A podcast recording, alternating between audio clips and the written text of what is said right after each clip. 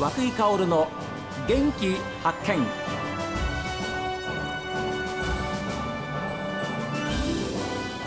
おはようございます。和久井薫です。和久井薫の元気発見。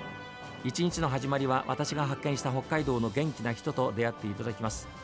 今週はお口の健康についてのお話をお届けしてるんですが北海道大学病院口腔内科の坂田健一郎先生にお話をお伺いしています。味がわからないっていうテーマがありまして、はいはい、これをまあ十何年間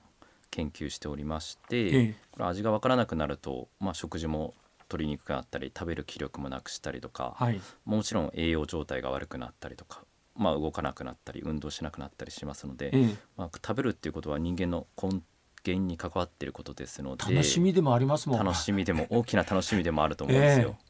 なんでその研究を、まあ、歯科医師としての考えをもとに、まあ、ずっとさせてもらっています。あ味覚障害っていうのはあの僕の知り合いでコロナにかかって、はい、まあ、コロナは治ったんだけどどうもねまだね味が分かんないんだよねっていうふうな人がいました、はい、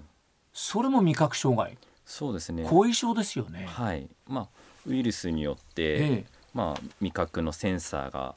ちょっと異常をきたしてしまってまあ、後遺症として残ってしまうというもちろんインフルエンザでもまあ、インフルエンザにかかった後はこのような症状が出ることがあります。はあはあ、それはやっぱり増加傾向にありましたか？そうですね。コロナでももちろん増加傾向ですし、えー、まあ、ご高齢の方、まあ、コロナ禍になってですねさまざまなこういうようなフレイル状態になってしまって味が分からなくて受診する方も、まあ、うちの科ではどんどんどんどん増えているような状態です。例えば高齢者がなる割合っていうのは多いんですか？味覚障害ってのは。あそうですね患者さんの主なあの年齢性としては70代の患者さんですね。あらぴったりちょっと私合うんですけど。はい まあ、実際70代がピークで60歳から、まあ、80歳代の間の方が多いです。もちろんいろんな原因によってなるんですけど、ええまあ、原因の一つとしてですね、まあ、皆さんご存知かと思うんですけど亜鉛っていう亜鉛が味のセンサー未来っていうとこの,、まあ、あの働きをの源なので亜鉛不足になると味覚障害になってしまったり、もちろん唾液ですね。口の中の唾液が少ないと、まあ、味物質を運ぶせあの運搬する唾液がなくなってしまうと、うん、十分に味が口の中全体に行き渡らないので味覚障害になってしまったり。すみません。ちょっと話戻ります、はい、先生が今おっしゃった未来っていうのは、はい、これ未来未来の実ってのは味ですね。はい。ライトのつぼみ。はい。これ下。下、ね、下のどの辺なんですか？いや下全体にあったり、まあ喉にもあります。ええー、その味を感じる、うん、味を感じるセンサーは舌全体も上顎の粘膜にも喉の奥にもあるので、えー、まあ、喉越しってよくビール飲んだ後とかに言うと思うんですけど、はい、それに関しても喉の方に食道にも未来があるんでまあ、味はこう口の中でペロで皆さん感じてると思ってますけど、うんうん、まあ、実際胃にもあるんですよ。なんで、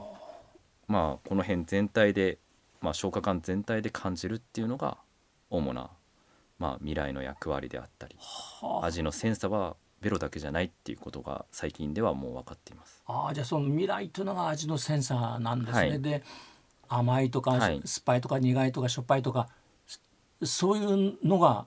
麻痺しちゃうっていうかわからない、ね、からなく感じ取れない。はい。そうなんですよね。それで今出たようにですねその基本の味甘みとか酸味とか、ええ、塩味とか苦味とかっていうのが全体的に分からなくなるんですけど、え、最終的にまあ苦味は皆さん、まあ、人間の機能として、まあ、毒のセンサーでもあるんで、うん、苦味は大体分かるんですけど、まあ、甘みであったりそういうのが感じにくくなってしまうのがまあ、味覚障害の一つの症状なんですよね。でですね、まあ、その4つの基本の味があると思うんですけど、ええ、日本人に特有なうまみっていうものもあるんで、え、例えばお味噌汁だったりまあそうですねしいたけだったり、はい、昆布だったりとか、そういううまみっていう成分もありますんでこのうまみを加えて味っていうのは5個基本味が5個あるっていうふうに、まあ、世界中で今研究がなされていて海外でもうまみっていう言葉で使われています。はあ、まさしく、はい、うううまいかうまくないかっていうのはやっぱりねだって人間って、ね、あの美味しく 食べるのが一番の楽しみなんですよね。そうですそうです。でそれがす阻害されちゃうわけでしょ？はい。だったらも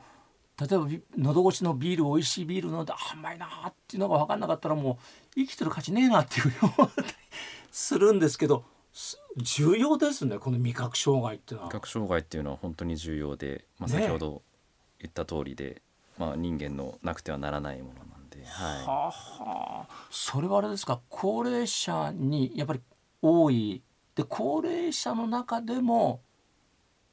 やっぱりどういう方がおななる可能性あるんですか？い、高齢者の方でもですね、まあ、比較的やっぱり栄養が食べ物がなかなか栄養状態が悪い方に起こりやすいっていうふうに言われています。うん。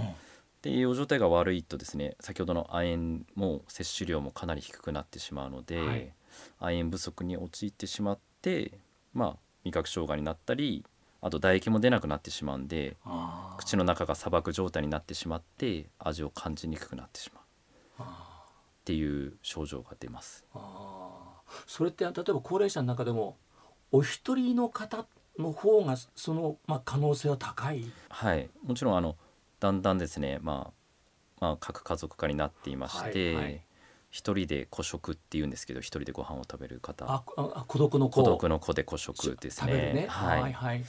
が増えてきていましてそういう方にはあの普段まあ家族と食べてうん。話をしながら食の楽しみがなくなっていったりしますので、ええ。孤食の方にこういう症状が多いっていうふうに言われています。あまあ、もちろんおかずも1種類だったり2種類だったりするんで、はいはい。栄養のバランスもまあ崩れてしまいがちっていうふうに言われていたり、ええ。まああと食事の頻度やうん。量ももう1人だけだとなかなかコントロールしにくいっていう面もあると思うんですよね。えあとはまあ旦那さんを亡くされたり、えはいはい。まあ、奥様を亡くされたりして、まあ、寂しいっていうのは根源にありますので、はい。まあ、うつも相まってですね、まあ、こういうようないろんな口の中にも症状が出てくるっていう患者さんがたくさんいます。あー。結局一人だと、はい。今おっしゃったように食べるのをちょっと3回を2回にしようとかね。はい、作るのを億劫だから簡単に済ましちゃおうとか、、はい。ろんなことありますよね。相手がいないから、はい、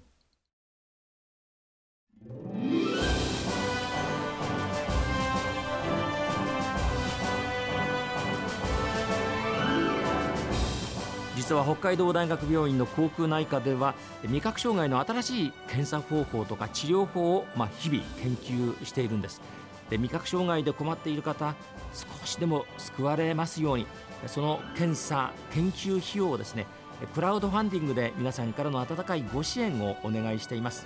え詳しくは北海道大学味覚障害レディー4で検索をしてみてください。この続きはまた明日です。